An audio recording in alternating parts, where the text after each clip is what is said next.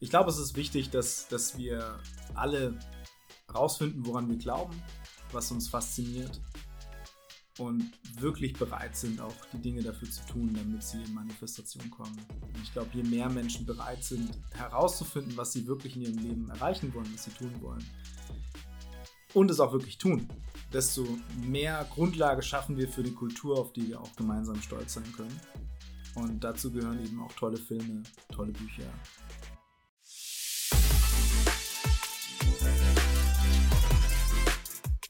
Agape Christi. Gespräche über Gott und die Welt.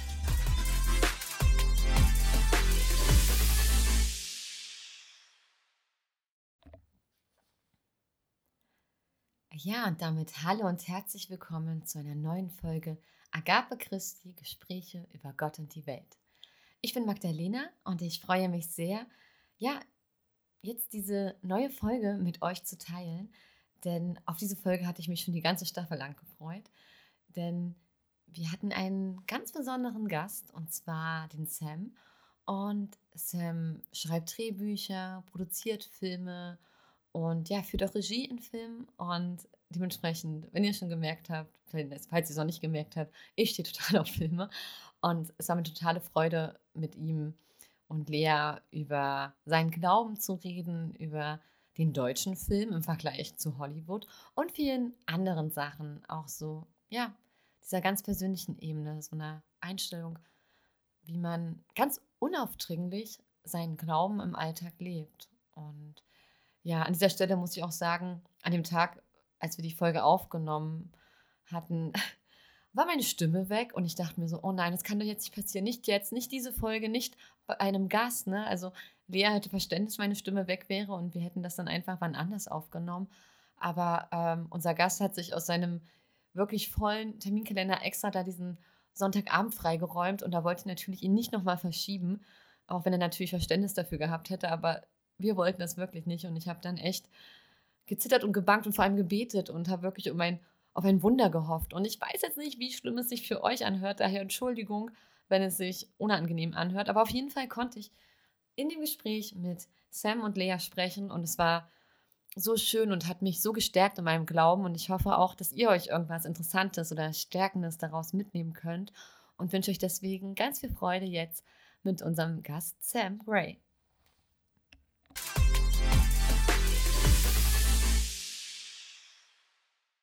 Ich freue mich total, unseren heutigen Gast hier begrüßen zu dürfen, den Sam. Ich lerne ihn halt auch zum ersten Mal kennen. Magdalena kennt ihn schon relativ gut durch ein gemeinsames Projekt.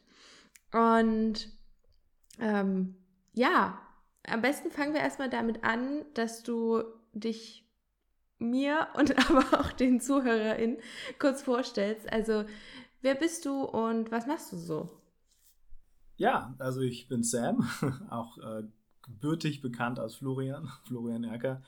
Ähm, genau, was mache ich? Ich persönlich äh, verstehe mich in erster Linie als Storyteller, äh, Geschichtenerzähler, was sich bei mir in Form dessen zeigt, dass ich ähm, Drehbuchautor bin, Regisseur, Produzent, aber auch äh, neuerdings auf dem Weg zum Romanautor. Also ich bin gerade tatsächlich dran, ein sehr interessantes ähm, Ding zu schreiben für, für ein Buch tatsächlich. Genau. Ja, ansonsten bin ich, bin ich äh, 36 Jahre alt, verheiratet, drei Kinder, wohne nördlich von Hamburg im schönen Schleswig-Holstein. Ja, das bin ich. Also ich finde es schon mal mega spannend, weil das so, ich weiß nicht, ähm, weil ich solche kreativen Berufe irgendwie total faszinierend finde, wenn man da sich so Geschichten äh, vom Scratch irgendwie ausdenken kann und die dann auch noch so erzählen kann, dass sie spannend sind und interessant. Das kann er. genau. Und ähm, ich muss euch sagen, was mich sehr beeindruckt hat, ähm, ich war mal bei Dreharbeiten dabei, hatte die große Ehre. Und äh, Sam hat dann so in den Tag gestartet und ich dachte mir so, oh nee, jetzt geht's los. Jetzt kommen hier, kommt jetzt der Regisseur und ich habe ja schon gehört, was er alles schon so gemacht hat. Und dachte, das wird jetzt sehr, hm, wie kann man es sagen? Hm, Lehrjahre sind ja keine Herrenjahre. Ich habe es mir so ein bisschen vorgestellt, so das harte Filmbusiness. Und da kommt jetzt so ein fieser älterer Herr, der jetzt irgendwas erzählt. Und dann kam dieser coole junge Mann an und als erstes fing er an, mit uns zu beten, um uns für den Tag, für den Drehtag zu motivieren und hat uns gewertschätzt, hat uns motiviert. Und ich dachte so, wow, äh, wo kommt denn das her? Das wusste ich gar nicht. Also ich war einfach nur geflasht von dieser Energie, von, von dieser Motivation, weil ich dachte so, hä, Antrazeni, wir hatten da auch Schauspieler und Models und die haben erzählt, wie mit denen manchmal umgegangen wird an Sets. Und dann kam ich da zu Sam und dachte so, wow, das ist hier so schön. Da arbeitet man gern, nicht nur, weil man ein gutes Ergebnis will, sondern weil da auch jemand ist, der weiß, wie man ein gutes Team leitet. Und ja, und da hast du mich das erste Mal geflasht schon, Sam. Und daher war ich dann so, hä, okay, ich weiß, du bist jetzt hier nicht irgendwie von unserer Kirche oder so. Das wusste ich. Aber mich hat dann, mich hat, also ich hatte so die Frage im Kopf, ähm, was für eine Art von Glauben oder wie lebt Sam seinen Glauben? Und jetzt kann ich dir das endlich mal fragen. Sam, wie lebst du denn deinen persönlichen Glauben? Wie? Hm. Boah, ja, gleich die tiefgehendste Frage zu Beginn.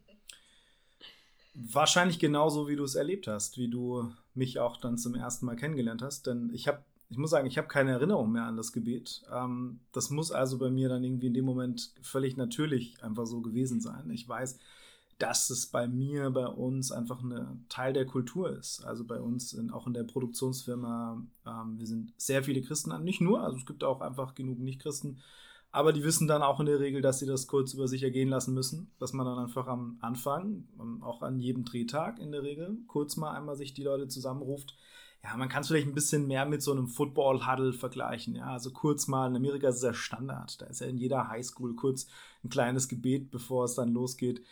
Ähm, genau. Ich, ich glaube, hier geht es vor allem auch um ein Zeichen, dass man auch ein Zeichen setzt für Put the Kingdom first. Und dann gern den Rest. Hm, Haben es auch schon mal vergessen. Dann wurde es trotzdem gut, ne? Aber wir versuchen es eigentlich schon einzuhalten. Na gut, dass Gott ins Herz schaut.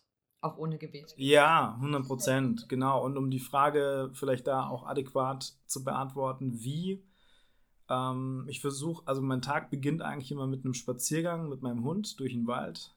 Und mein Hund ist nicht sehr gesprächig, daher ähm, bin ich dann eher, ähm, ja, was mache ich da? Ne? Früher habe ich einfach meine, meine Spaziergänge gemacht, meine Musik gehört, also irgendeine Musik gehört, um Gottes Willen nicht meine.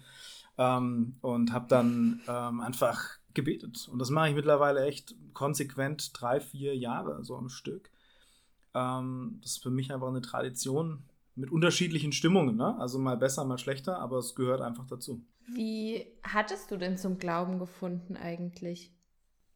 Boah, das ist natürlich jetzt eine noch tiefgehendere Frage. Ähm, Entschuldigung. Immer dieser Deep Talk. ja, tatsächlich, nein, also das ist, also du musst wissen, ich bin so ziemlich ähm, vollkommen nicht so aufgewachsen, wie man sich so das klassische deutsche Familienleben vorstellt. Meine Eltern, ähm, also ich bin, ich bin auf einer Ritterburg geboren, auf einer alten Ritterburg und ähm, meine Eltern waren Hippies und haben die Burg besetzt. Genial.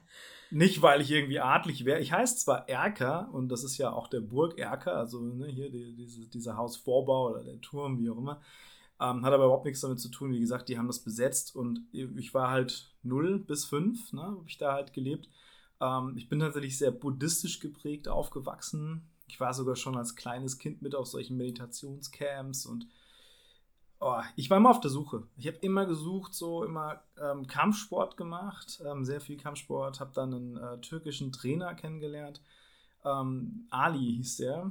Und der hat irgendwie viel an mich geglaubt und hat mich äh, da in der Kampfschule ziemlich nach vorne gebracht. Durch ihn bin ich dann zum Islam gekommen, als ich äh, 14 war. Ich war also zwei Jahre lang Moslem. Ich war sogar im türkischen Fernsehen deswegen. Ähm, also White Moslem.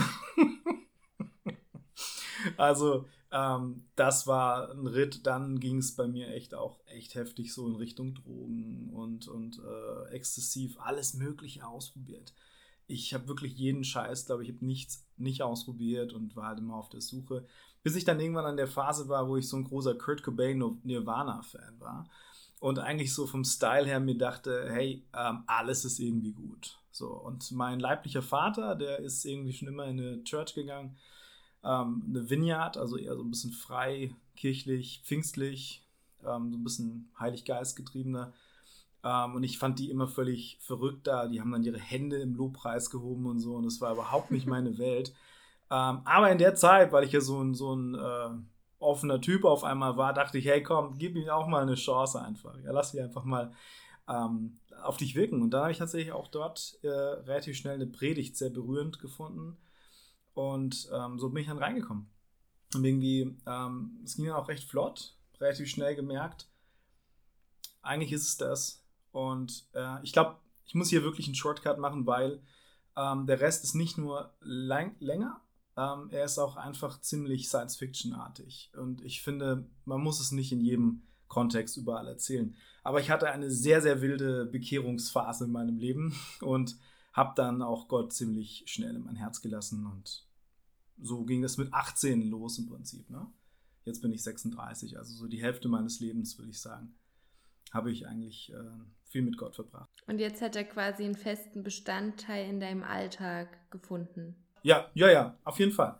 Ja, also, ja, ich, ich, klar, mal mehr, mal weniger, wie, wie bei jedem Menschen auch, ne? So, aber es ist für mich auf jeden Fall die Basis. Ähm, der Name Sam zum Beispiel, der kommt auch daher. Also, das ist ja der, der älteste Sohn von Noah gewesen und äh, das war auch kein Zufall. Wobei ähm, dann hat sich der Nachname Gray von meiner Frau dazu beigesteuert wurde, weil ich hier so eine graue Strähne kriege. Und sie hat mich so angeschaut und gesagt, hey, du müsstest eigentlich Sam Gray heißen und so ist dann halt tatsächlich der Name entstanden. Ähm, aber der, der hat schon auch einen biblischen ähm, Kontext und ähm, ja, voll. Also für mich ist Glaube auf jeden Fall Platz 1. Ja, und ähm, deine zukünftigen Sachen und auch das, was jetzt in letzter Zeit entstanden ist, kennen wir ja unter Sam Gray. Und äh, daher die Frage, was ist denn eigentlich deine Vision als Filmemacher? Oh. Ich merke schon, ihr kommt echt mit guten Fragen um die Ecke. Also, es gibt im Prinzip eigentlich zwei Antworten auf diese Frage. Die, die naheliegendere, die erste ist, klar, ich möchte natürlich Filme machen, ich möchte gerne einfach Geschichten schreiben, erzählen und Menschen damit erreichen, ich möchte Emotionen auslösen und ich versuche natürlich meine persönliche Faszination, die ich an Film habe oder von Film habe, Tarantino sagt das gerne so schön, er sagt, um, ähm, and then there are the movies. So, und dann gibt es immer noch die Filme, auch wenn so viel manchmal blöd läuft im Leben. Und so ist es. Ich gucke einfach jeden Abend einen Film. Und das halt wirklich seit 10, 15 Jahren und manchmal auch gern mehr und auch mal tagsüber, wenn ich die Zeit habe. Ja. Ähm, ich bin einfach vor allem Filmfreak, so ein richtiger Movie-Buff. Ja. Und ähm, natürlich ist das so mein Wunsch, das natürlich auch irgendwie selber machen zu können und dann eben meine Idee von Filmen da auch ähm, nach vorne zu bringen. Das ist so die, die leichtere Antwort. Die, die vielleicht ein bisschen komplexere. Ich versuche trotzdem kurz zu halten. Ähm, ich glaube, ich muss das tun. Also ich, ich bin auch echt ein Getriebener. So. Also ich habe das Gefühl, ich muss einfach Filme machen. Und ähm, ich versuche das gar nicht mit einer missionarischen Botschaft. Also es, meine Filme haben, auch die Werke bis jetzt, haben nur subtil Botschaften im christlichen Stil drin. Ähm, weil ich auch glaube, dass es so richtig ist. Also ich möchte eher dann da ein Zeichen setzen, wo ich bin. Zum Beispiel, dass wir am Set gemeinsam beten. Oder dass wir auf, auf gewisse Werte achten, dass die verschiedenen Akteure, ob das jetzt Crew oder Cast ist, dass sie einfach mit Respekt behandelt werden und dass wir nicht genau das haben, was du ähm, am Anfang ja auch gesagt hast, wie du das eingeleitet hast, ne? Ähm, wo es leider in der Branche echt oft so ist und die Branche ist krank und die, die stinkt auch teilweise echt bis zum Himmel. Und da wollen wir natürlich, will ich natürlich auch gerne einen Unterschied machen. Okay, ähm, du hattest ja gerade schon mal, ähm, dass es manche bis zum Himmel stinkt. Ähm, da waren wir gerade schon im Punkt, wo ich gut anknüpfen kann. Äh, wie ist denn das dann eigentlich als äh, Christin ähm, in diesem Haifischbecken in Anführungszeichen unterwegs zu sein? Also ich hatte mal mit einem Kumpel die Unterhaltung, ja, wie will man denn da Erfolge erzielen und sich selber treu bleiben? Ähm, Gibt es da irgendwas, was du uns berichten kannst oder vielleicht auch, wo du junge FilmemacherInnen äh, motivieren kannst, dass man seinen Glauben leben kann, auch im Haifischbecken, auch als friedlicher Hai? Also Haie werden eh immer schlecht dargestellt, die sind gar nicht so schlimm, wie man immer sagt. Auch Delfine sind gefährlich, Leute, und Haie sind nicht böse. Ne? Das ist die Filmindustrie übrigens, die die böse gemacht hat. Aber ja, du weißt, worauf ich hinaus will, Ja, also ist mal völlig losgelöst vom Glauben. Ne? Ich finde, ähm, du kannst auch Buddhist sein oder, oder Ja. gar nicht glauben und dich trotzdem benehmen. Ja. ne? Also ich ja, find, einfach eine schon Moralvorstellung haben. Mm, absolut. Also deswegen würde ich jetzt mal loslösen von, von Christsein oder nicht Christsein. Erstmal ähm, es ist glaube ich, einfach immer wichtig, da auch an seinen Werten festzuhalten und gerade, dass man da auch besonders, äh, gerade bei Frauen, bei Schauspielerinnen, wirklich auch ge sich genau überlegt, wie weit bin ich bereit zu gehen. Also wie weit bin ich wirklich bereit, mein Ziel zu erreichen unter meinem Moralkodex. Ja, und das klingt so klischeehaft, aber es ist schon real. Also die, die Möglichkeiten, ähm, gerade wenn du jetzt ein größeres Projekt machst, als Regisseur oder als Produzent, als Chef, ne, also als Boss irgendwie da äh, in, in gewisse Gefilde zu kommen, ähm, die dann in Richtung Harvey Weinstein oder sonst was gehen, diese, diese Brücke ist, glaube ich, schon durchaus nicht ganz so lang. Also ich glaube, der Weg ist schon gehbar. Und das wissen halt auch einfach dann beide Seiten. Und dann gibt es natürlich auch einfach Schauspielerinnen, natürlich auch Schauspieler. Es kommt auch mehr, ne, dass man es auch von der anderen Seite aufziehen kann. Die natürlich wissen, wenn ich jetzt mit dem oder mit der besonders gut bin, dann habe ich eine höhere Chance für XYZ, wie auch immer. Ne? Und äh, da glaube ich, muss man sich von vornherein einfach klar machen, was will ich, was will ich nicht. Ähm, vielleicht meinst du mit Haifischbecken auch Konkurrenz und, und so Red Ocean-like, ja. Ja, also die ist natürlich auch deutlich stärker als jetzt vielleicht im Kindergarten. So, meine Frau ist Erzieherin und die hat auch mal Stress mit ihren Kolleginnen, aber da ist jetzt nicht so der gleiche Style. Ich brauche dieses Projekt und bin bereit, irgendwie so weit zu gehen, um den, demjenigen das wegzunehmen oder sowas. Ähm, Ja, ich habe das so persönlich nie richtig erlebt. Also meine Projekte waren bis jetzt eigentlich immer recht isoliert oder ich habe sie auch einfach selbst initiiert. Ähm, und ich glaube, ich lasse das aber auch nicht so an mich rankommen. Also solche Situationen gibt es, Haifischbecken, ja. Ähm, aber ich glaube, dann hilft auch tatsächlich für klare Verhältnisse sorgen. Also ich hatte doch tatsächlich eine Situation mal bei einer Produktion. Da hatte ich einen, einen ähm, eigentlich war er eingestellt als ein AD, also ist ein Assistant Director. Was heißt das ungefähr? Was macht man da? Ein Regieassistent letzten Endes. Wobei wir da auch so ein Hybrid draus machen mussten. Das ganze organisatorische, also wirklich klar machen oder ja, er war so ein Hybrid aus Regieassistenz und Produktionsassistenz. Also ein bisschen Mädchen für alles, aber auf einem doch relativ hohen Niveau. Ähm, und da hat sich dann relativ schnell irgendwie rausgestellt, dass er echt das Ding ziemlich krass an sich herangerissen hat und da einfach gewisse ähm, Dinge einfach gerne anders gehabt hätte als ich. Und ich war halt in dem Projekt wirklich alles. Produzent, Autor, Regisseur, äh, Product Owner. Und da habe ich einfach dann relativ schnell gemerkt, dass mir das echt nicht gefällt und habe dann ähm, mir ihn zur Seite genommen nach dem zweiten Drehtag.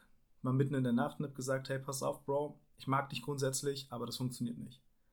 So geht's nicht. Und ich habe auch gemerkt, ich hätte natürlich die, die Möglichkeit gehabt, ein Gespräch zu suchen und das irgendwie zu optimieren, aber ich wusste bei ihm einfach, der ist einfach anders. Und ähm, wir hatten auch nicht die Zeit. Das heißt, du musst dann einfach auch klar sein und sagen, okay, dann übernehme ich den Job jetzt einfach mit in, der, in den nächsten drei, vier Drehtagen ähm, weil ich einfach gemerkt habe, wie die Stimmung im Team echt gekippt hat. Und dann musst du bereit sein, einfach auch klare Entscheidungen zu treffen, dich hinzustellen und zu sagen, ich, ich sehe das, aber ich ändere es auch. Okay? Ich glaube, das ist so der wichtigste Punkt. Du hattest vorhin ja schon erzählt, dass es in der Produktionsfirma bei euch relativ ähm, normal ist, dass ihr mit einem Gebet startet in die einzelnen Tage. Aber es gibt, verm also vermutlich, äh, sag mir, wenn ich falsch liege, auch ähm, irgendwie mal Produktionen, wo es vielleicht nicht so ist, wo du vielleicht auch nicht der Chef bist oder als Regisseur tätig. I don't know. Ähm, wie gehst du denn damit um, dass du Christ bist? Wissen das die anderen? Ähm, versuchst du das trotzdem irgendwo immer mit reinzubringen? Oder wie versuchst du deinen Glauben quasi auch in deinen Berufsalltag mit unterzubringen? Ja, also ich, ich versuche das auf jeden Fall. Natürlich immer wieder an allen möglichen Stellen, wo, wo es einfach passt. Aber ich bin echt nicht der klassische Missionar. Ich bin jetzt nicht derjenige, der hingeht und sagt, hey, und übrigens, äh, Gott liebt euch voll und, und was weiß ich was. Ähm, das bin ich nicht, sondern ich trenne schon, oder was heißt ich trenne? Ich betrachte meine Arbeit als eine Arbeit, ich gehe aufs Feld. Ja, so ich ist mein, mein Bauernhof und ich gehe dahin und jetzt arbeite ich und das ist erstmal Arbeit für mich. Und ich finde, dann hat natürlich Glauben auf der einen Seite da ganz klar was zu suchen, auf der anderen Seite auch wieder nicht, weil es einfach ein Job ist, der erstmal erledigt werden muss. Und ich glaube, das würde ich genauso sehen, wenn ich jetzt irgendwie Schlosser wäre oder Tauchlehrer oder sonst was. ähm, ich weiß nicht, warum ich jetzt auf den Beruf komme, aber es ist gerade so warm hier.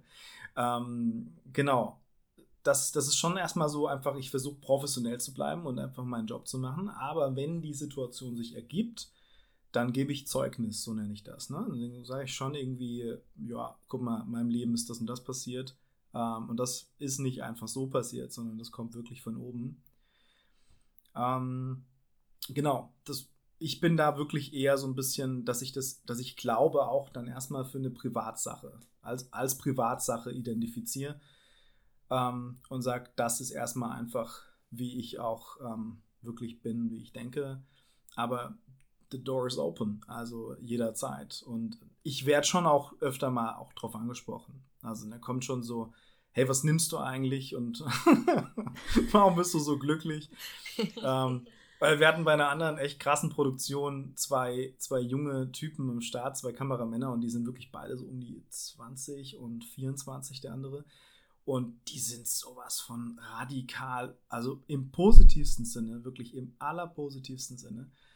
Aber eben wirklich krass. Also die haben, die tragen dann auch Shirts, wo so irgendwie klar zu erkennen ist, sie sind halt absolut Christen so oder wie auch immer. Und, und dann sind da Leute am Set, die halt null damit zu tun haben, weißt du, die eher so eine Knache tätowiert haben auf dem Finger oder sowas. Ähm, und dann kommt da so eine Situation zustande, wo der eine den anderen fragt so, oder sagt, hey, du bist einfach zu lieb. So, du bist zu lieb. Dein Liebesspeicher, der leert sich und wenn du 30 bist, bist du depressiv. So, ganz knallhart rausgehauen. Krass. Und er so, hey, nee, Mann, weil ich habe einfach voll freien Bezug äh, so zum Himmel. Ich kann jederzeit neue Liebe holen und so. Und fängt dann einfach an, so aus dem LKW heraus, beim Entladen der drei Tonnen, ja, irgendwie einfach zu predigen letzten Endes. Und ich habe das nicht mitbekommen. Ich habe das dann später mitbekommen und ich kenne halt beide und habe beide total lieb, also sowohl den, den Christen als auch den Nicht-Christen. Und ähm, sowas finde ich natürlich legendär. Und da muss ich ganz ehrlich sagen, das, das tue ich nicht. Das ist nicht meine Art. Bei mir kommt es dann eher, wenn wir abseits stehen oder sitzen und es sich halt ergibt. Aber ich, ich hätte wahrscheinlich gesagt, ja, nee, Mann, ich glaube nicht, dass es so ist. Aber er hat es halt irgendwie als Aufforderung gesehen, sofort dann zu sagen, ja, nee, pass auf, aber hier, na, that's the point. Hm. Und bewundernswert, aber so bin ich dann doch nicht. Hm. Wenn du es dann mal erzählst, wie sind denn die Reaktionen?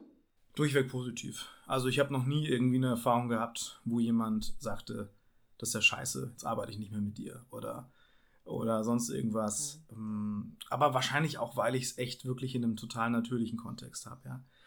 Ihr könnt euch ja mal Jürgen Klopp anschauen, der ist ja auch super gläubig. Ja, zum Beispiel. Ja, ähm, aber der lebt es halt auch völlig natürlich, also in einem völlig natürlichen Kontext und Samuel Koch, ja, zum Beispiel. Witzigerweise gibt es einen tollen Podcast zwischen den beiden. Hier, Achtung, Schleichwerbung. Uh. Können wir gern verlinken. ja, und, und da merkst du halt auch einfach, es ist halt da, ne? Und wenn du, wenn du bereit bist, da eine gewisse Authentizität in deinem Leben durchzuziehen und auch einfach zu dir und zu deinen Werten zu stehen, dann habe ich das Gefühl, gibt es da gar keine Probleme. Im Gegenteil, ich glaube, du bist eher ein ziemlicher Schwächling, wenn du dann versuchst, da ähm, irgendwie, oh nein, die dürfen es nicht wissen oder oh Gott, Hilfe, ich bin Christ oder so ein Käse. Also das ist auch so, ein Deutsch, so eine deutsche Krankheit, glaube ich. Das haben wir tatsächlich in Amerika gar nicht. Also in Amerika ist ja normal, absolut normal, dass du gläubig bist. So. Ja, der Standard mhm. in der Regel, ja. Das erzähle ich Magdalena immer, wenn ich ähm, die Kardashians geguckt habe und dann so vollkommen fasziniert bin, weil die auf einmal von ihrem Glauben reden, im weltweiten Fernsehen quasi. Ähm, und es hier einfach so, so unüblich ist. Und auch wenn man sich Prominente in Deutschland anguckt, gibt es relativ wenig. Also die irgendwie dann offen über ihren Glauben reden. Jetzt so die neuesten, die ich mitbekommen habe, waren Lisa und Lena. Ähm, die jetzt auch irgendwie, ich weiß nicht, ich glaube, die haben auch noch nicht immer den Glauben gehabt und haben jetzt in den letzten Jahren dazugefunden und da halt immer mal was geteilt und das war für mich so, okay, crazy. Ihr habt wirklich Millionen von FollowerInnen und sprecht da jetzt so offen drüber. Das, da bin ich doch immer wieder überrascht. Ja, Lisa und Lena sind ja auch noch blutjung. Also, das ist ja, kommt ja auch dazu. Ähm, genau, aber das ist ja alles eine Ecke so, ne? Samuel Koch und so, das ist ja auch, er ist mhm. ja auch mhm. ziemlich bekannt und, und extrem gläubig. Also, ähm, wenn man ihn persönlich kennt, also er ist wirklich ein sehr lieber Freund, ähm, dann äh, weiß man auch, das ist einfach Prio 1, so, ja. Ähm, es wird mehr, und ich finde, so Leute wie die besagten beiden Kameramänner zum Beispiel, das sind so diese glühenden Feuerbälle, die da wirklich vorankommen. Also ich bin richtig stolz auf die Jungs und bin echt beeindruckt, dass die, dass die das so machen. Ähm, ja, aber guckt euch Justin Bieber an oder Chris Pratt. Ja, das sind ja auch absolut klare, bekennende Weltstars, die, die einfach Jesus ähm, an erste Stelle setzen. Also es wird, glaube ich, immer mehr. Aber ja, hier in Deutschland ist es halt, ne, da ist man halt ein bisschen laid back noch und mhm. hält es lieber ein bisschen zurück dann. Ja. Wobei ich Hat mich für dich. Sorry. Entschuldigung. Nee, nee, alles gut. Das ist nur die Zeitversetzung, sorry. Ganz furchtbar. Ähm, hat es für dich einen Einfluss auf die Arbeit oder hast du das feststellen können, wenn du jetzt mit Menschen arbeitest, die eben auch christlich sind, dass du dann gleich so eine Verbundenheit irgendwie hattest, die sich auch auf die gemeinsame Arbeit ausgewirkt hat? Ah, ganz ehrlich, nein. Also ich hatte, ich hatte wirklich mit vielen Christen auf der Arbeit zu tun und das hat wahrscheinlich auch damit zu tun, dass ich sie auch meistens dann buche. dass einfach auch in meinem Leben doch der ein oder andere Christ rumläuft und der oder die was drauf hat, was kann und ähm, von daher ist es auf jeden Fall ähm, dann deswegen so natürlich entstanden. Hm, aber ich fühle mich jetzt nicht unwohler, wenn es nicht so ist. Das meine ich auch gar nicht, aber ähm, das war jetzt eben zum Beispiel bei Lisa und Lena, dass ich gleich dachte, oh, ich habe vorher gar keinen Bezug zu denen gehabt und jetzt fühle ich mich irgendwie in einer gewisser, gewissen Art und Weise mit denen verbunden, weil sie eben auch den Glauben haben und damit ja auch gewisse Werte meinen ähneln ähm, oder so Ziele im Leben. Und ja, deswegen habe ich mich einfach gefragt, ob das bei dir eben irgendwie bemerkbar ist. Ja, also ich glaube, wenn du es generisch betrachtest, wenn du jetzt wirklich auf das große Ganze schaust und jetzt im Sinne dessen rangehst, möchten wir einfach das Salz der Erde sein, möchten wir den Menschen wirklich ähm, das Licht bringen und so weiter und so fort, dann betrachtet man es natürlich, glaube ich, schon auch mit einem ganz anderen ähm, Aspekt. Und dann ist dieses Gefühl natürlich da. Also es ist für viele Christen, es ist ja auch ein Riesengewinn zu wissen, dass Jürgen Klopp Christ ist oder Chris Pratt oder Justin Bieber man hat mehr so das Gefühl, ja, raus aus der Nische, ähm, irgendwie rein ins, es ist normal. Aber wie gesagt, das ist ein Kulturding, genau. glaube ich. Na? Also mhm. das ist einfach, gerade bei uns Deutschen, ich glaube, wir brauchen das ganz arg, dass da irgendwie ähm, viele mitlaufen. Und dann sagen wir, ja, okay, ja, ich finde es auch toll. Doch, ich bin, ich bin übrigens auch gläubig. ja, davon haben wir oft schon in Gottesdiensten gehört, dass Leute zusammenarbeiten in einer Firma und dann erst Monate oder Jahre später erfahren, oh, du bist ja auch aus unserer Kirche oder aus der Kirche oder so. Und ähm, ja, weil man das ja auch nicht so an die große Glocke hängt, weil man auch schon negative Erlebnisse ähm, ja, erleben musste, durfte. Ist ja manchmal auch gut, das zu erleben. Aber ja, was ich mal gut daran finde, ist ja, dass ich weiß, also wenn du zum Beispiel ein Team zusammenstellst, ähm, da ist halt die Leistung im Vordergrund. Da ist es nicht so im Sinne von hier nur Vetternwirtschaft und hier nur meine lieben Christen und Christinnen. Nee, du guckst halt, was passt, wo da die Kompetenz ist. Und es ist total egal, woran man glaubt, weil darum geht es ja in dem Job auch nicht. Weil, wie du schon gesagt hast, du bist nicht da zu missionieren, sondern dass deine Vision umgesetzt wird. Und das ist ja eigentlich gut, weil das, das wäre auch schade, wenn es nicht so wäre. Deswegen, dass du diese Professionalität da ganz ehrlich an den Tag legst, ist ja super. Und mich, erinnerst, äh, mich erinnert das sehr an das Impuls. Das ist so ein Verein, den haben wir hier mal vorgestellt. Und den haben so Leute aus unserer Kirche gegründet. Und das ist so ein, die haben ganz viele tolle Projekte. Während Corona haben die so einen Einkaufsservice für die kranken und älteren Menschen gemacht, um die zu schützen. Die machen ganz viele Sachen im Sinne von Gemeinschaft stiften und die christlichen Werte teilen. Ähm, egal, ob da jetzt die türkische, türkisch-muslimische Gemeinde kommt und einen Ort zum Fastenbrechen braucht oder ähm, ob die alten Omis keinen Platz mehr für den Kaffeekranz haben oder ob irgendwelche Jugendlichen Partys feiern wollen. Die haben dann so ein kleines Ladengeschäft und versuchen alles zu ermöglichen. Über Ukrainisch-Kurse, über Reiseberichte, alles was geht. Sie versuchen einfach ein Miteinander zu fördern. Und am Anfang waren viele dann so, oh, das muss doch jetzt was Neuapostolisches sein, voll cool. Wir haben Neuapostolen haben das gemacht und so. Und da hat der Gründer immer wieder darauf geachtet, nein, alle, die diese Werte mit uns teilen, dass diese, diese Vielfalt, dieses, diese Offenheit, dieser Respekt, die Toleranz, egal wo du herkommst, das ist uns wichtig. Und wenn du das hast, dann kannst du hier mitmachen. Wenn du jeden so annimmst, wie er ist und ihn nicht in irgendeine Schublade steckst.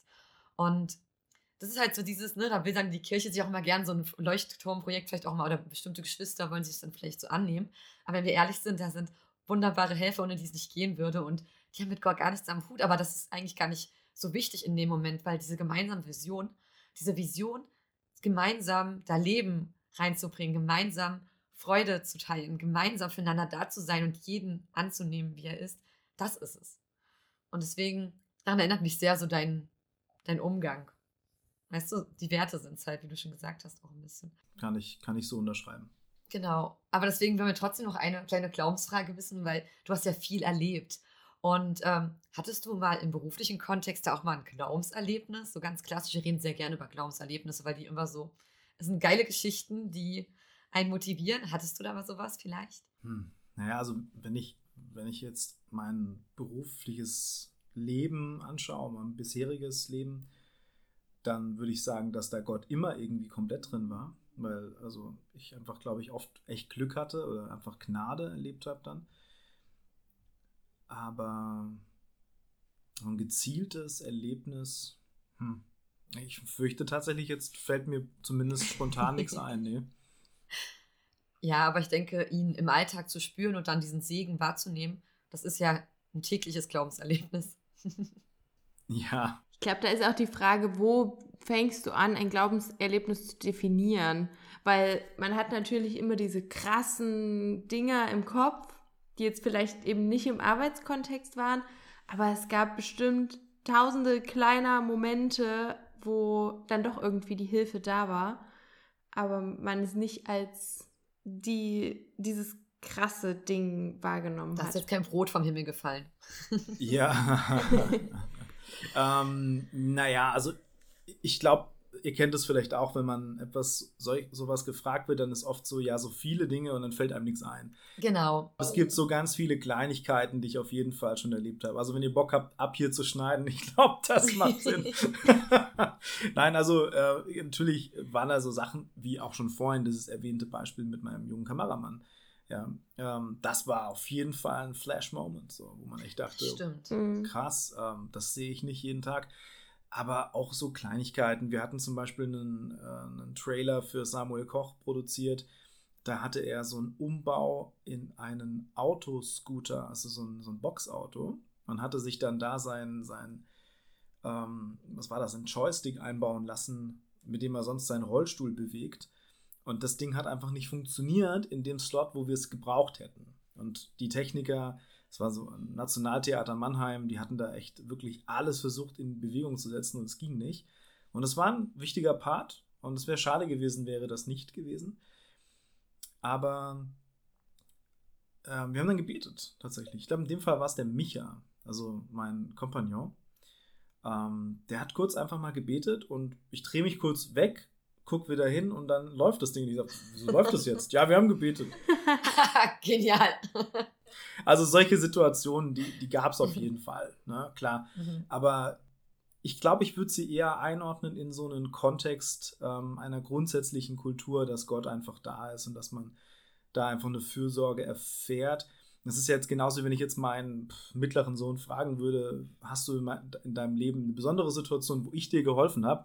Dann würde er, ja. na, jetzt umgedreht, dann würde er wahrscheinlich sagen, äh, ich will jetzt nicht undankbar sein, Papa, aber ne, wie auch immer, mir fällt gerade nichts ein. Wahrscheinlich sind es dann auch total viele Momente, wo man die Hilfe noch nicht mehr richtig mitbekommen hat, weil man so sehr auf irgendwas fokussiert war.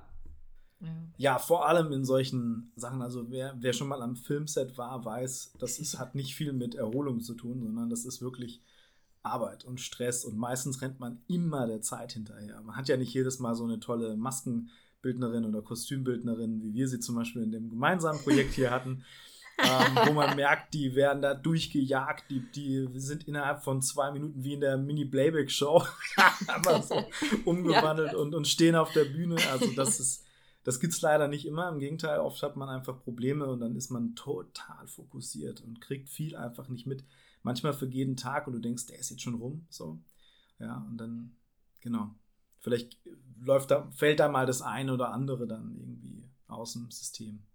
Das stimmt, Sam. Denn zum Beispiel bei unserem gemeinsamen Dreh war doch auf einmal der eine ähm, Darsteller nicht da. Und das war ausgerechnet der, der schon älter war und einen Herzfehler auch hatte. Und dann war der irgendwie nicht im Hotel und niemand wusste, wo er war. Der hätte schon längst da sein müssen. Und also dann habe ich alles abtelefoniert und wir wussten ja irgendwie, oben muss es weitergehen und wir hatten alles strikt geplant und äh, ihr hattet alles strikt geplant und wir wussten, die Zeiten sind einzuhalten, sonst schaffen wir das nicht. Und wir wollten ja auch professionell mit euch äh, unterwegs sein und das war, also da hat man dann auf einmal die Kraft, drei Sachen gleichzeitig zu machen. Das ist schon mal total genial. Und dann noch dieses Stoßgebet, das nimmt man vielleicht gar nicht so gewahr, aber wo ich dann wirklich sagte, oh lieber Gott, das kann doch nicht passiert sein. Was ist das denn für ein Ohm für unseren Film, der eine gute Botschaft haben soll? Und dann passiert dem armen Herrn was, der so cool ist. Und, ähm, und dann stand er auf einmal da und dann ist noch ein Zug von einem anderen jungen Darsteller ausgefallen. Und wir dachten so, was passiert denn jetzt hier? Und es war so ein Chaos. Und irgendwie habe ich dann später gefeedback, äh, gefeedback bekommen, so irgendwie, das haben wir gar nicht mitbekommen. Und da habe ich irgendwie. Ja, ich aber auch nicht. Ich höre es auch gerade zum ja. ersten Mal. Also, ja, ich wusste das alles gar nicht. Einmal nicht da. Der IC ist ausgefallen und der liebe Mann mit Herzfehler war irgendwie verschwunden und hat einfach sehr lange gebraucht, bis er ankam. Aber wir sind einfach im Zeitplan gewesen. Ich habe wirklich diesen Segen in dem Moment gespürt. Aber es war wirklich so, ähm, eine andere Jenny und ich sind da rumgerannt und ähm, sie musste immer hoch und runter rennen zu euch. Und ich habe gesagt, Jenny, ich habe das im Griff, ist alles gut. Aber ich wusste nicht, was ich tun soll, ehrlich gesagt. Ich habe einfach nur gehandelt, gehandelt, gehandelt und vertraut auf Gott in dem Moment. Und das war total intensiv. Deswegen, es sind diese ganzen, ich, wenn du mich jetzt gefragt hättest, hast du sowas schon mal erlebt, irgendwie auf Arbeit, hätte ich sie nicht nennen können. Aber als wir jetzt gerade die Geschichte erzählt hast, dachte ich so, ja, genau so ist uns das schon passiert. Ja, ich genau. glaube, ich glaub, das ist aber auch tatsächlich etwas, was ein, eine Filmproduktion besonders macht, dass wirklich da einfach viele Menschen gemeinsam an etwas arbeiten, was größer ist als man selbst. Und dass man ja. da auch mal durchaus bereit ist, irgendwie über gewisse Grenzen hinauszugehen oder sonst was, ne? weil man einfach so fokussiert sein muss und es nicht anders geht. Ja. Apropos Schaffen, ist jetzt vielleicht eine billige Überleitung, aber du hast ja auch schon einiges geschafft und geschaffen. Und dabei war ja auch ein äh, Drehbuch für eins der fünf größten amerikanischen Studios. Und da wollte ich einfach mal fragen, war da irgendwie was anders? Weil den deutschen Film kennst du ja und ich finde es total toll, wenn ich mal von deiner Expertise was hören darf und ich hoffe unsere ZuhörerInnen auch. Und äh, ich frage mich dann manchmal so, ja, es gibt mal so ein paar deutsche Schauspieler oder mal Komponisten und so, aber so der deutsche Film hat es irgendwie nicht so leicht. Also hat es irgendwelche Gründe, warum wir vielleicht so international nicht so beliebt sind oder nicht uns so durchsetzen können oder ähm, sind wir langweilig? Was ist los? Ja, eins meiner Lieblingsthemen und auch, ähm, äh, auch tatsächlich schon oft, auch das ein oder andere Mal in dem Interview, ähm, danach ziemliche Hasskommentare bekommen. Upsi, sorry. Nein, nein, alles gut. Ich, ich persönlich finde das, ich bin da völlig entspannt mit. Also, ähm, ja, ich durfte das schreiben und das war wirklich großartig und ich würde sagen, das war auf jeden Fall so schon das Highlight meiner bisherigen Karriere. Es hat den, den, äh, den unschönen Beigeschmack, dass es halt noch nicht veröffentlicht ist dass mir das abgekauft wurde. Es liegt dort, es wartet auf Vorproduktion. Und ich kriege ab und zu auch mal ein bisschen was mit, aber es ist halt Amerika. Und Amerika ist einfach schon, wie du auch gerade schon eingeleitet hast, per se anders. Also viel, viel größer. Ja, ich mache dir ein Beispiel. Mhm. Als ähm, Disney Star Wars gekauft hat, haben die ähm, 100 Drehbücher mitgekauft für das Konzept von ähm, wie heißt er? Hier, weil meine Jungs lieben das so sehr. Man, der The Mandalo Mandal Von Mandalorian. The Mandalorian. Ja. The Mandalorian, ja. Gerade dieses Deutsch-Englisch-Mix auf der Zunge. Ähm, ja, Mando, Mando. Mandalorian, genau. Und, und diese 100 Trickbücher, die wurden gekauft, aber verbrannt. Also, ähm, das heißt, da wurde eins für wirklich wahnsinnig viel Geld gekauft, aber deleted, weil sie einfach gesagt haben, wir fangen das Ganze von neuem an, ja. Äh, sowas macht eine, kann sich eine deutsche Produktionsfirma, ein Studio ja gar nicht leisten. Einfach erstmal schon mal so viele Millionen auszugeben, im Wissen, dass du es eh nicht benutzt. Ja? Also, das ist ähm, das so ein ganz krasses Beispiel vielleicht mal zu bringen. Und du findest halt, glaube ich, wirklich in allen Ecken Unterschiede. Natürlich einmal in der Größe, also quantitativ, aber halt auch qualitativ. Und um jetzt vielleicht auf den Punkt deutscher Film einzugehen und, und das Stichwort, wie hast du es gesagt, ähm, nicht ganz so gut dastehen international. Naja, ich glaube, der deutsche Film steht sich da selbst im Weg, ziemlich oft. Und das hat, glaube ich, einfach damit zu tun, dass man sich, glaube ich, ganz oft Dinge nicht traut. Dass man nicht unbedingt bereit ist, jetzt mal was wirklich Risikoreiches zu probieren. Ja, um zum Beispiel zu sagen, jetzt machen wir mal einen Genrefilm oder dies oder das. Natürlich gibt es Negativbeispiele, die auch in Deutschland gemacht wurden und nicht funktioniert haben. Aber man verlässt sich halt in der Regel eher auf Fuck you Goethe 1, 2, 3, 4, 5. und ich möchte jetzt hier nicht meinen Freunden bei Konstantin ähm, irgendwie damit auf die Füße treten. Das waren erfolgreiche Filme, diese drei, aber ja, so, Punkt. genau. Ähm, und du hast halt natürlich auch in Deutschland einfach einen, das möchte ich einfach vielleicht hier mal wirklich vorne wegschicken, ein Riesenerbe. Und ich finde, wir stellen uns hier wirklich auf die Schultern von Giganten. Also wenn wir bedenken, Fritz Lang, ja, also die ersten Bewegbilder waren ja aus Deutschland. Metropolis, Metropolis, man muss es ja wirklich deutsch aussprechen. Ja, ähm, allein schon die, die, die, allein schon die Filmklappe, wenn man unten schaut, MOS, MOS, ja, das heißt mit ohne Sound. Das ist wie beim Döner mit ohne Schaf. Das wurde von deutschen Kameramännern in Amerika eingeführt. Ähm, so krass waren die Deutschen ja damals ja auch ähm, entwickelt und ziemlich weit. Und wir haben großartige Filme herausgebracht. Es gibt übrigens an der Stelle eine, eine sagenhaft geniale Dokumentation, die ich echt empfehlen kann. Die heißt äh, meines Wissens Verfluchte Liebe deutscher Film. Ähm, tolle, tolle Dokumentation, die geht sehr lange, lohnt sich aber und die erklärt ein bisschen so das Phänomen, warum der deutsche Film so geworden ist, wie er geworden ist. Und da gibt es verschiedene Gründe. Ähm, da ist natürlich auch die Filmförderung ein Teil.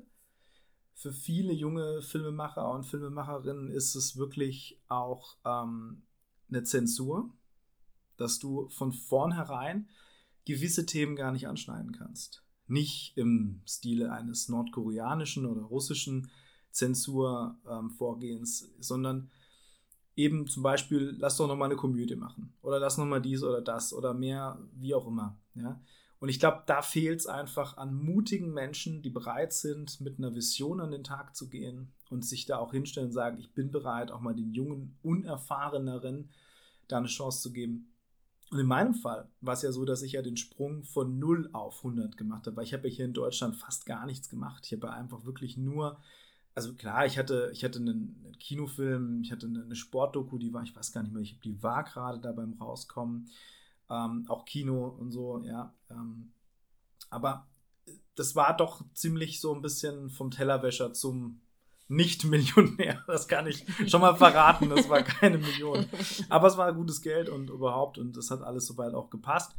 Ähm, aber unterm Strich ähm, war das definitiv eine Sache, dass ich jetzt nicht wirklich viel darüber sagen kann. Ich kann euch jetzt nicht sagen, wie ein, wie ein klassischer Tatort entsteht, ja, oder, oder wie Soko Wismar oder sonst was entsteht.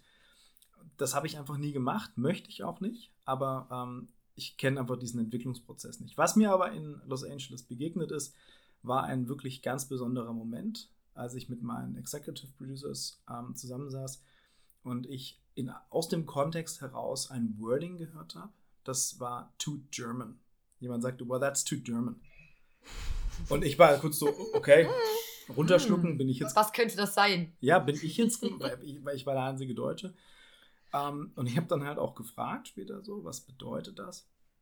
Und ähm, das ist tatsächlich einfach ein beflügeltes Wording für, wenn etwas zu langweilig ist, zu, was waren die Worte, zu redundant, mhm. zu trocken, so deprim deprimierend auch einfach irgendwo, ne? So.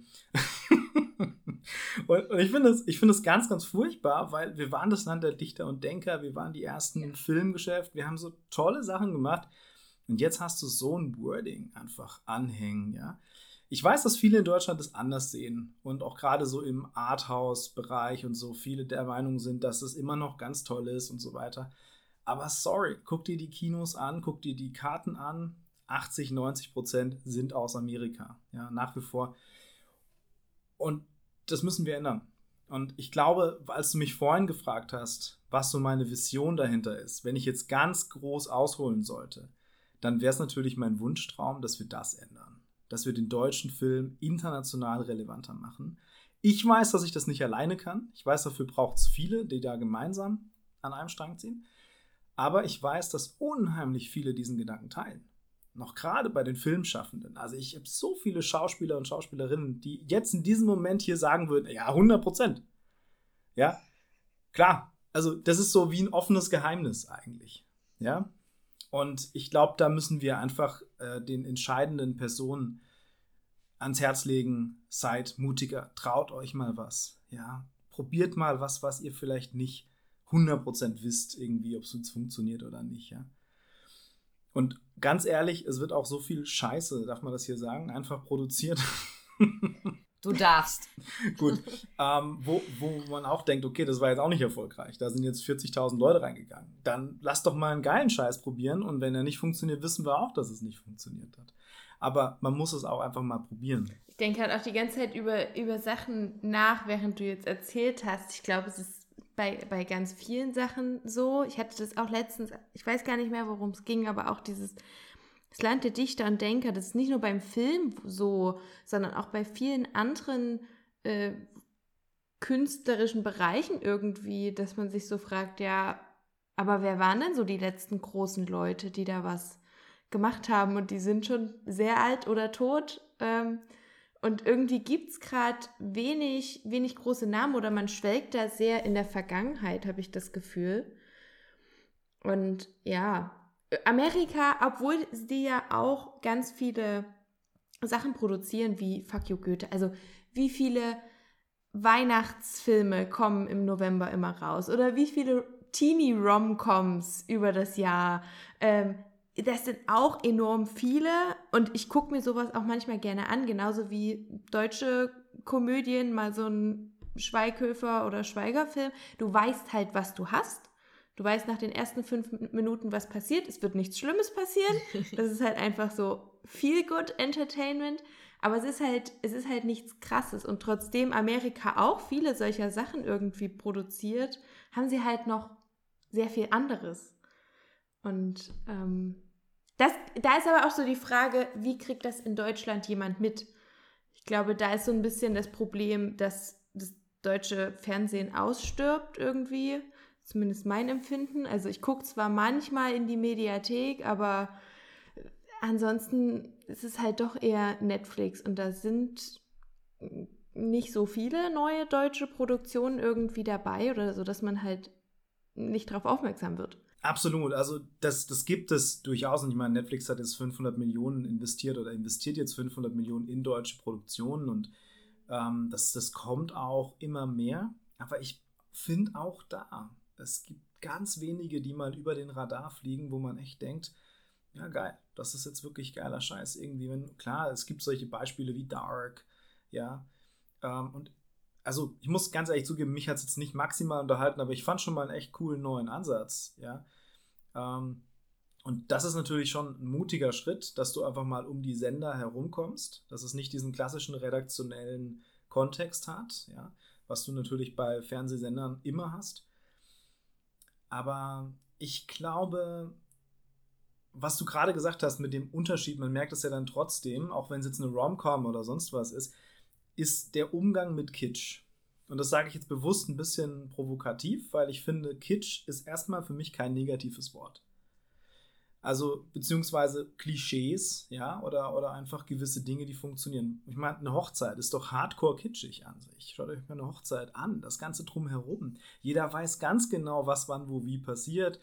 Und es ist aber trotzdem wunderschön. Ich habe jetzt gerade erst gestern Abend wieder einen meiner Lieblingsfilme geguckt, ähm, Forrest Gump. Und stellt euch mal diese Szene vor, wo Forrest Gump da am Washington Monumental steht da und seine Rede hält, ähm, die man nicht hört. Ja, durch dieses, dieses gelungene Weglassen. Und dann fragt der Typ so, hey, what's your name? Also, I'm Forrest, Forrest Gump. Und auf einmal hörst du aus der Menge dieses leise Forrest, Forrest. Und das ist Jenny, die einfach in der Mitte von den Hippies steht läuft in die Mitte des Wassers, er rennt ihr entgegen. Furchtbar kitschig eigentlich, ja. aber it fucking works. Es ist einfach sowas von emotional und schön. Und ich habe echt gestern wieder Gänsehaut gehabt und gedacht, ja, Mann, es ist so gelungen, es ist so gut einfach. Natürlich wird es immer Menschen geben, die sagen, ja, nee, das Kitsch geht gar nicht. Ich will irgendwie nur Schießereien sehen oder sonst was. Aber das ist, glaube ich, auch der große Unterschied. Wie geht man mit sowas um? Und du kannst natürlich auch als ein Schweighöfer oder Schweiger ähm, ja, deine Romcoms machen und, und irgendwie auch gewisse Gefühle hervorheben. Aber ich äh, gebe dir hundertprozentig recht. Ich sehe da drin einen riesigen Unterschied. Also wenn ich mir jetzt Harry und Sally anschaue, Harry Matt Sally, ähm, was ja eine absolut gelungene Romcom ist, ja. Ähm, oder was weiß ich was, irgendwie hier, ja, selbst irgendwie sowas wie Mr. und Mrs. Smith, ja. Auch völlig überzogen und überzeichnet. Und das ist, ich glaube, das Problem ist tatsächlich, das kommt mir jetzt gerade so spontan, wir Deutschen versuchen oft das zu kopieren.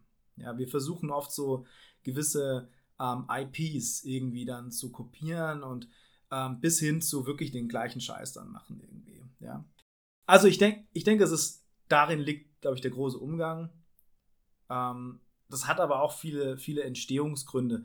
Ein Drehbuch in Amerika darf auch mal sechs bis zwölf Monate lang geschrieben werden. Als ich meins geschrieben habe, habe ich auch zwölf Monate geschrieben. Und hier in Deutschland kannst du dir das gar nicht erlauben, weil du halt in Anführungszeichen vielleicht, wenn du Glück hast, 18, 20, 25.000 Euro dafür kriegst. Das kannst du halt nicht als Jahresgehalt betrachten. Das geht nicht. Dann bist du in der Regel selbstständig, musst deine Versicherung bezahlen, hast noch irgendwie vielleicht ein paar Mäuler, die du irgendwie füttern musst. Das heißt, du musst ja auch dann Gas geben und dann hast du relativ schnell auch den Moment, wo dann der oder die Redakteurin irgendwie sagt, er, ähm, hey, passt schon, ist gut. ist okay. Und du sagst, ja, aber warte mal, das funktioniert nicht, weil hier ist eigentlich voll das große Storyhole.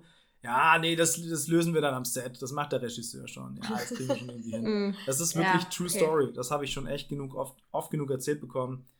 Und ich glaube, da hat es ganz viel damit zu tun, wie viel Liebe und Leidenschaft bist du bereit, in die Sache hineinfließen zu lassen. Hm. Ja, das, äh, damit habe ich mich auch in, den letzten, in der letzten Woche irgendwie viel beschäftigt, weil ich den Cold Mirror Harry Podcast gehört habe. Und es wahnsinnig ist, wie viel Hintergrund, Storylines und äh, Gedanken sich da gemacht wurden. Also was J.K. Rowling sich da halt auch ausgedacht hat, wie viel Zeit sie da rein investiert haben muss. Ähm, aber auch wie viel Zeit in die Produktion des Films und in mega kleine Details gesteckt wurde, dass halt irgendwie alles aufgeht. Und man hat oft bei anderen Filmen das Gefühl, das wurde so hingerusht, also einfach so schnelles Geld damit irgendwie machen. Und das, ich finde, das transportiert sich trotzdem. Und wenn man darauf achtet, bekommt man das halt auch mit als Zuschauerin. Ja, absolut. Ja, und es gibt ja auch genug, genug Nischen und genug Menschen, die einfach bestimmte Dinge auch einfach gerne so, wie sie sind, sehen wollen. Ich habe zum Beispiel meinen ersten Film, den ich gemacht habe, der ist Die unsterbliche Partie. Ähm, das ist so ein, so ein Film, wo es um so ein Schachmuster geht in so einer Stadt. Ne? Das ist total Kafkaesk, eigentlich schon so Lynch-like. Und ähm, ich habe den für exakt 0 Euro produziert, weil ich mir einfach vorgenommen habe, dass ich gerne einfach mal einen Film machen möchte, ich, ich, wollte einfach beweisen, dass es geht. so. Und wir haben tatsächlich geschafft, äh, sogar Hubschrauberaufnahmen kostenlos reinzubekommen mhm. und sonst was. Ähm, und, und, wirklich, wir haben es geschafft für 0 Euro. Der Film geht 64 Minuten, weil er sich an so einem Groschenroman, also ist meine Story, aber ich wollte ihn so ein bisschen wie ein Groschenroman mhm. aussehen lassen. Die haben 64 Seiten und dachte ich, komm, dann packen wir da jetzt ganz viel Symbolik rein und sonst was. Ähm, Und da kam dann Feedback von einer renommierten Zeitschrift, die wirklich der Meinung waren, dass der eine Million gekostet hat. Ähm, wo ich aber ich dachte, oh, wow, ich sehe sie jetzt nicht, aber ich bin froh, dass sie gesehen wird, ähm, auch wenn sie nicht da ist. Ja. Äh, als ihr gerade so darüber gesprochen habt, über dieses einfach so dahin rushen, äh, musste ich so wieder an so eine Metapher denken. Ich hatte mal einen großen Marvel-Clash ähm, in einem Restaurant mit einem Kumpel. Da haben wir so diskutiert und haben das ein bisschen mit dem Essen verglichen. Denn wir als Menschen, wir haben manchmal auch richtig Bock auf Fastfood. Manchmal brauchen wir auch mal Fastfood, manchmal brauchen wir auch einfach nur Popcorn und Junkfood. Und es macht uns in dem Moment sehr glücklich. Aber manchmal ist es so, dass man selber kocht und da seine, seine Liebe reinsetzt oder ein richtig gutes Restaurant geht, weil man weiß, wow, da werden die besten Zutaten gemacht und da ist nur keine Konservierungsstoffe, nichts dran, alles Bio aus der Region. Da ist ein Künstler dahinter. Ein Koch ist für mich auch ein Künstler. Und, oder eine Künstlerin, äh, Künstlerin. Und da muss ich dran denken, es gibt halt so Filme, mh, mm, die sind halt, keine Ahnung, gehen wir mal Richtung Wes Anderson und Robert Eggers, die sind für mich eher sowas wie so, ich gehe jetzt fein essen und das ist für mich ho hohe Kunst. Und ab und zu will ich halt aber Sonntagabend einfach ein bisschen, ja, also ich mache mal einen Blockbuster-Sonntag mit meinem Mann, nennen wir das. Und da wollen wir dann ganz oft, da wir auch runterkommen möchten, einfach nur so ein bisschen Popcorn-Kino, da wollen wir Junkfood und dann sagen, was können wir denn jetzt gucken? Und dann so, boah, der neue Spider-Man, der wäre doch ideal. Da wissen wir ungefähr, was passiert, aber es ist ein bisschen spannend, ein bisschen witzig, äh, eine Geschichte, wo wir uns wohlfühlen und werden dann gut unterhalten, ne? Und ähm, das, da hatte ich dann sozusagen mit meinem Kumpel, der Marvel und Star Wars, also Disney Star Wars vergöttert, noch die alten Star Wars Sachen. Und ich liebe die auch, aber ich habe da eher eine kritische Distanz.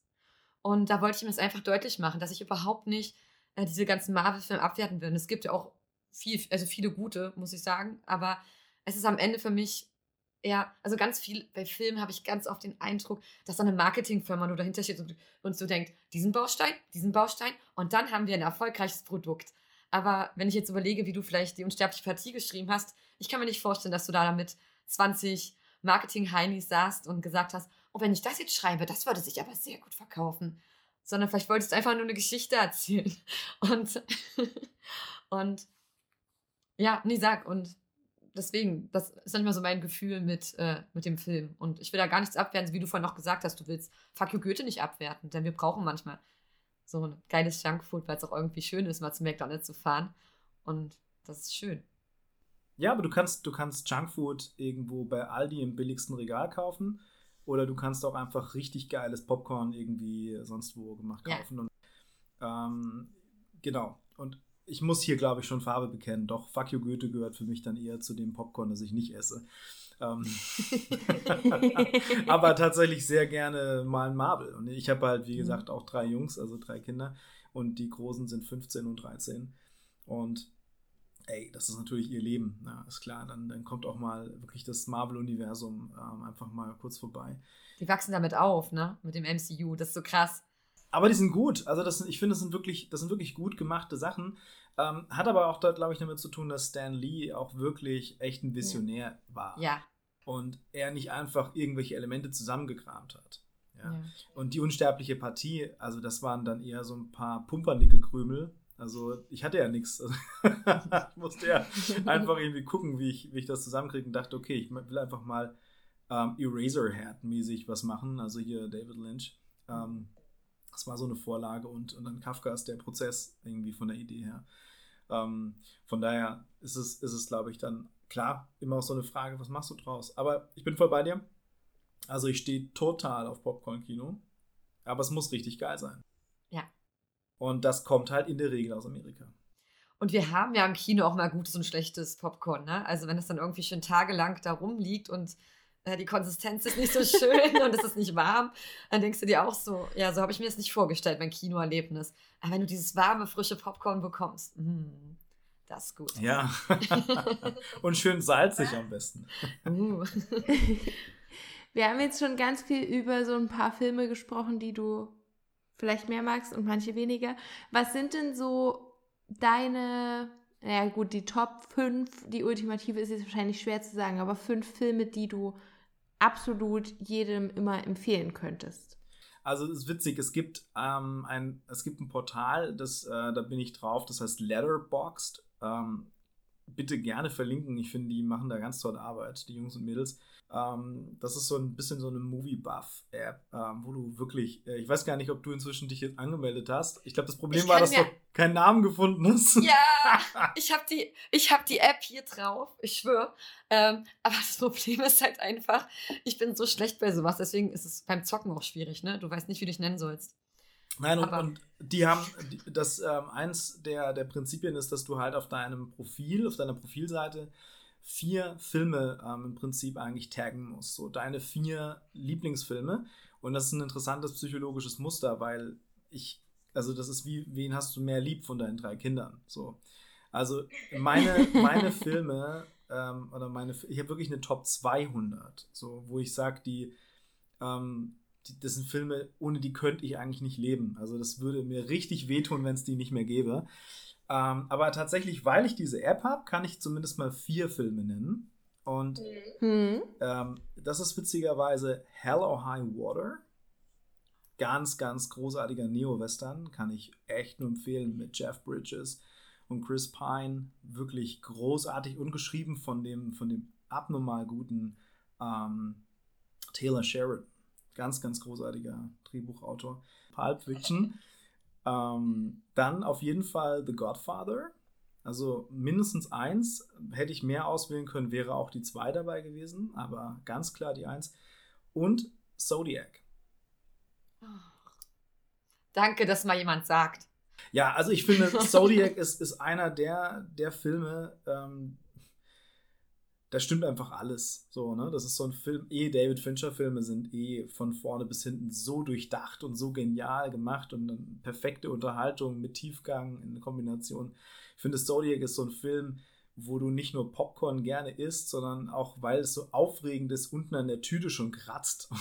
Aber Ja. du nicht aufstehen möchtest, um Neues zu holen, weil du auf keinen Fall was verpassen möchtest. Darfst du den Film auch gar nicht. Leute, wenn ihr den guckt, bitte Pause drücken, nicht einfach auf Toilette gehen. Ja, du wirst viel. sofort den, den, den Überblick verlieren. Nee, also Ja. es ist so genial und ich finde da ähm, ein bisschen schade ist, dass jetzt keine Cone-Filme drin sind, weil ich bin eigentlich ein ziemlich großer Cone-Fan. Ähm, aber wie gesagt, die, das würd, die würden jetzt safe in der Top 10 dann auch gleich ähm, drin vorkommen. So. Ähm, ja, äh, witzigerweise eigentlich auch Forrest Gump, der war auch lange Zeit, ich habe das mal auch geändert hier, diese vier Filme. Also Aha. die alle zwei, drei Monate ändere ich das auch mal. Eigentlich auch einer der großartigsten Filme aller Zeiten, wo auch alles Mögliche einfach stimmt, ne? wo wirklich große, große Unterhaltung ist und gelungener Kitsch drin vorkommt. Ja. Also, das, das würde ich so, würde ich jetzt so als meine Top 4, Top 5. Die 4 plus Forrest Gump. Mhm. Ähm, Cool. Nee. Dann sind es ja fünf. ja, eben. Genau.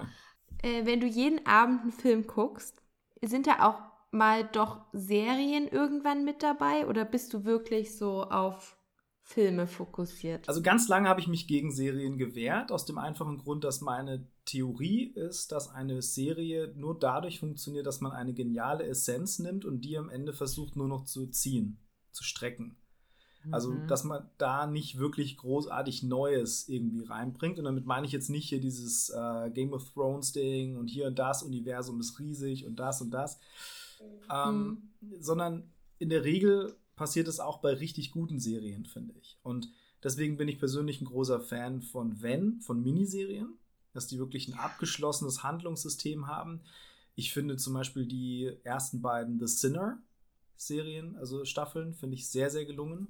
Ähm, ich ich finde total genial ähm, The Young Pope.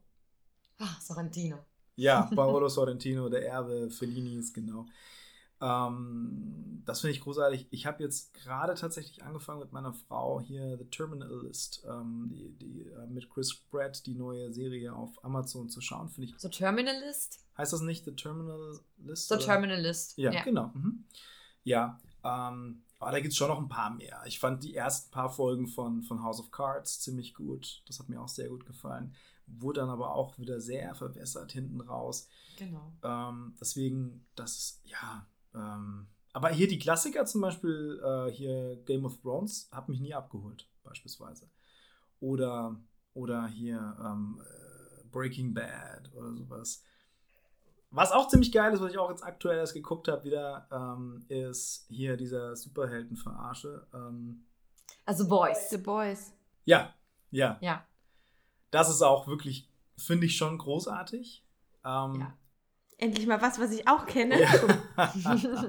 ja, also das ist geil, wie die einfach mit diesen, mit diesen se- gesellschaftsrelevanten Dingen da sozialkritisch äh, irgendwie umgehen und schon genial. Also ich finde auch gerade, wenn man das als Christ gut finden kann, dann ist es eigentlich noch genialer, weil es ja doch ziemlich viele Dinge anspricht, die vielleicht gar nicht so falsch sind.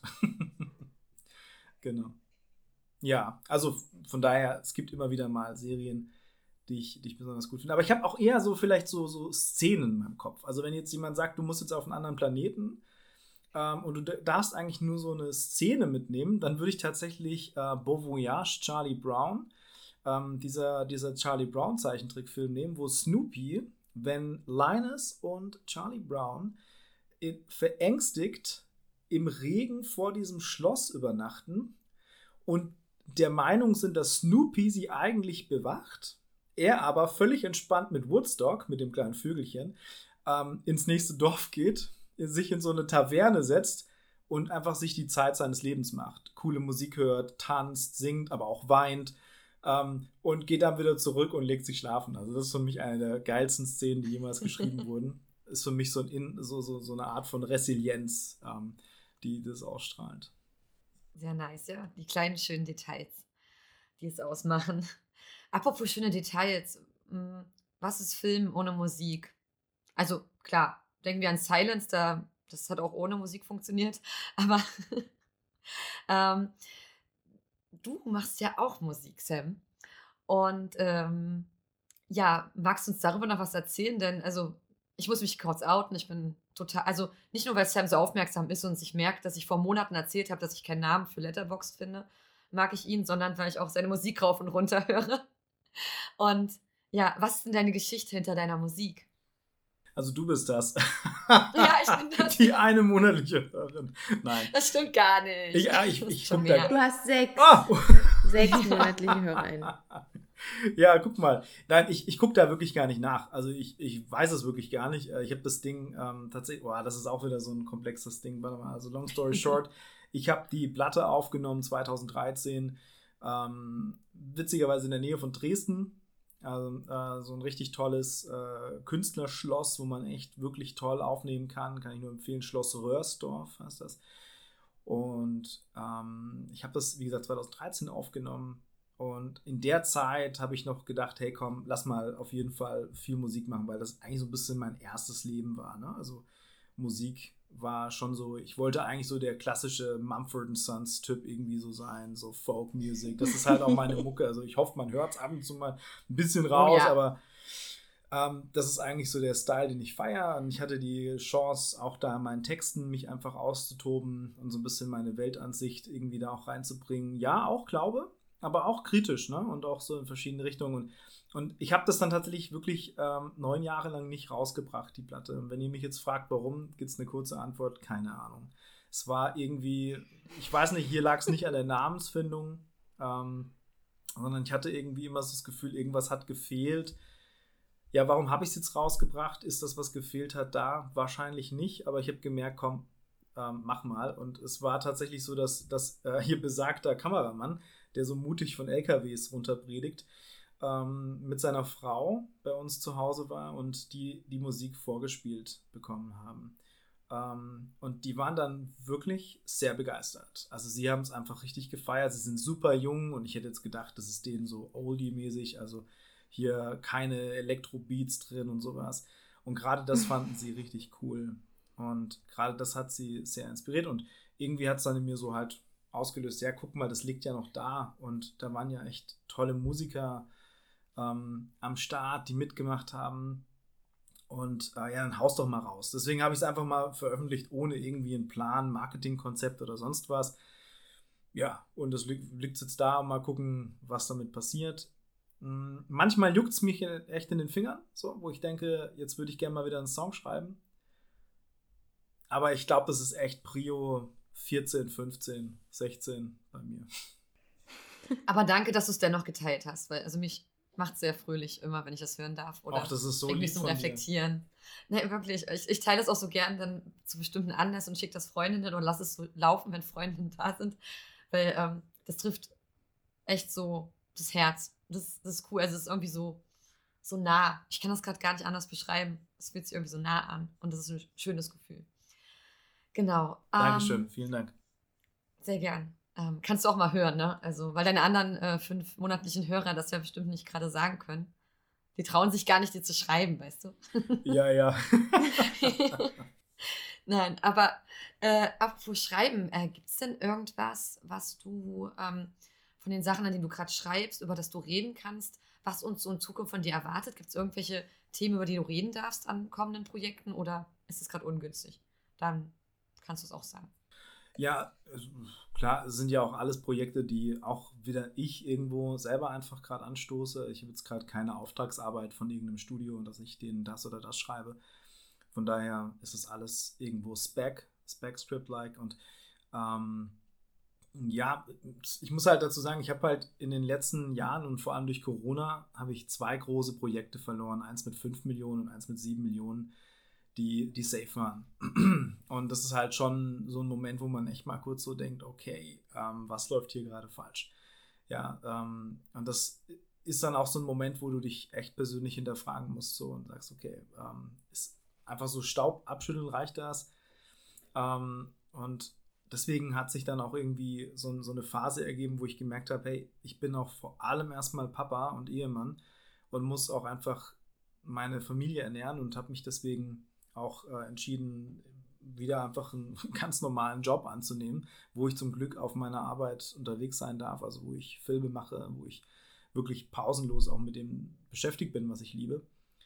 Aber ich schreibe nebenbei auf jeden Fall und ich entwickle weiter und es sind auch die Projekte, die, wo die Finanzierungen eingebrochen sind. Also das eine ist im Prinzip so eine Art hm, Bandengangster-Serie. Ähm, ich glaube, du weißt ja auch ein bisschen was drüber, weil du das Kostüm dafür gemacht hast. Achso. Aber ich verrate, nee, ich meine, so. ich verrate nichts darüber. Ja. Ich habe da ähm, was unterschrieben. Ich glaube, wenn, wenn, man sich, wenn man sich das so zurechtmeißeln dürfte, dann würde ich sagen, es wird so eine Scorsese, Tarantino, ähm, Euphoria, guck mal, auch eine tolle Serie, Euphoria. Oh. Ähm, ja. äh, artige irgendwas Neues Serie. So, ne? Und, ähm, und das andere ist ein Neo-Western, der in den 80er Jahren spielt, der auch ein bisschen die, die Thematik Wasserknappheit ähm, hat. Genau, daran schreibe ich auch, arbeite ich auch. Ähm, und dann bin ich tatsächlich gerade, also ihr merkt, ich habe viel zu tun. ähm, ähm, bin ich tatsächlich gerade an einem Roman dran. Ähm, und da will ich noch gar nichts dazu sagen, weil es ist noch so in der Ideenphase, ähm, dass ich bewusst das noch nicht teile. So aus Schutz vor mir mhm. selbst. Verständlich. Mhm. Cool, also da können wir uns auf einiges freuen. ja, hoffentlich. ja. Let's see. Voll schön. Ähm, ja, also mega spannendes Gespräch mit dir. Möchtest du zum Ende des Gesprächs noch irgendwas teilen? Möchtest du was loswerden? Beschäftigt dich was? Ich glaube, da müsstest du tatsächlich echt konkret abfragen, in welchem Bereich. Also, das ist mir zu, das mir zu kryptisch, um jetzt was zu, zu sagen. Also, du meinst, dass mir vielleicht noch wichtig wäre jetzt für den Kontext hier? Naja, vielleicht schwirrt dir noch irgendwas im Kopf rum, den du, äh, ein Gedanke, den du einfach loswerden willst. Also, du musst nicht, es ist nur, nur deine Möglichkeit nochmal. Ich glaube, es ist wichtig, dass, dass wir alle rausfinden, woran wir glauben, was uns fasziniert und wirklich bereit sind, auch die Dinge dafür zu tun, damit sie in Manifestation kommen. Und ich glaube, je mehr Menschen bereit sind, herauszufinden, was sie wirklich in ihrem Leben erreichen wollen, was sie tun wollen, und es auch wirklich tun, desto mehr Grundlage schaffen wir für die Kultur, auf die wir auch gemeinsam stolz sein können. Und dazu gehören eben auch tolle Filme, tolle Bücher, und deswegen würde ich mir natürlich wünschen, dass einfach mehr Menschen genau das tun, was ihr auch macht mit eurem Podcast. Ihr habt euch ähm, was überlegt und habt gesagt, hey, let's do it. Und ihr habt es getan und es ist da. Und ähm, an der Stelle auch vielen Dank, dass ich, dass ich dabei sein durfte. Also ich fühle mich auch. Ja, und wir danken dir. Ja, ach komm, ich fühle mich geehrt. Ich meine, was habe ich kleine Wurst zu erzählen? Und äh, ich finde es schön, einfach äh, mit Menschen darüber zu sprechen und wer weiß, wo es hinführt. Vielleicht sehen wir uns ja in dem Kontext irgendwann nochmal. Und ich äh, werde werd sehen, wie ihr Joe Rogan vom Thron stoßt und, und, und dann. Ähm, das wäre die Frage mit dem Budget, ne? Also, wo kriegt man das her, um ihn vom Thron zu stürzen? Kann man gar nicht. Nein, alles gut. Aber ja, ich meine, ich würde Tarantino gerne mal als Gast haben, ne? Also, Tarantino als Gast würde ich schon nehmen, das würde mir reichen, so als Erfolg. Wow, ja, Tarantino auf jeden Fall. Ich meine, er hat ja einen tollen Podcast mit Joe Rogan gemacht, drei Stunden. Oh, das ist der Hammer. Hast du ja. ihn gehört? Ja. Ich, höre den tatsächlich oft sogar. zum Einschlafen. Also für mich ist das wirklich so. Ich da ist so viel Weisheit drin. So viel Weisheit. Ja, mhm. total. Ja, total. Ich will eigentlich so ein Buch schreiben, so Aphorismen aus diesem Gespräch. Damit kannst du dich schon ewig beschäftigen. ja, absolut. Also ähm, Podcasts sind schon was Tolles. Weiter so. Danke. Gut, ähm, dann hattest du ja wirklich noch was zu sagen und wunderbare Abschlussworte, würde ich sagen. Denn ähm, das hat mich jetzt nochmal total motiviert, weil wir haben ja alle so unsere, unser Kreuz zu tragen und dann nochmal so eine, ja, in schöne Form gepackte, wichtige Botschaften, ähm, die motivieren mich, so wie so ein Wort zum Sonntag. So. Im wir nehmen gerade an einem Sonntag aus. Genau. genau. Unser Podcast erscheint ja mal Dienstag, aber ähm, aufgenommen wurde am Sonntag, das dürfen wir verraten. Und da danken wir euch, äh, dass ihr auch heute wieder dabei wart. Wir danken Sam. Es war total schön. Ähm, und ja, ich danke Lea, dass wir das zusammen machen konnten. Und gerne. und ja, ähm, liebe Zuhörerinnen und Zuhörer, vielleicht ähm, wollt ihr noch in die Kommentare schreiben, was denn eure Top 5 ist, die, auf die ihr nicht verzichten wollen würdet an Filmen oder Serien. Das würde mich natürlich sehr interessieren. Und also uns beide, denke ich, Lea, ne? Und wir würden das auch an Sam weiterleiten. Ja. Genau. Und alles, was wir so gesagt haben. Und hört auf jeden Fall mal äh, in die ganzen Links rein und schaut rein. Unbedingt. Die in der Folgenbeschreibung sind. Genau. Also, alles Gute und wir freuen uns aufs nächste Mal. Ciao. Ciao. Tschüss.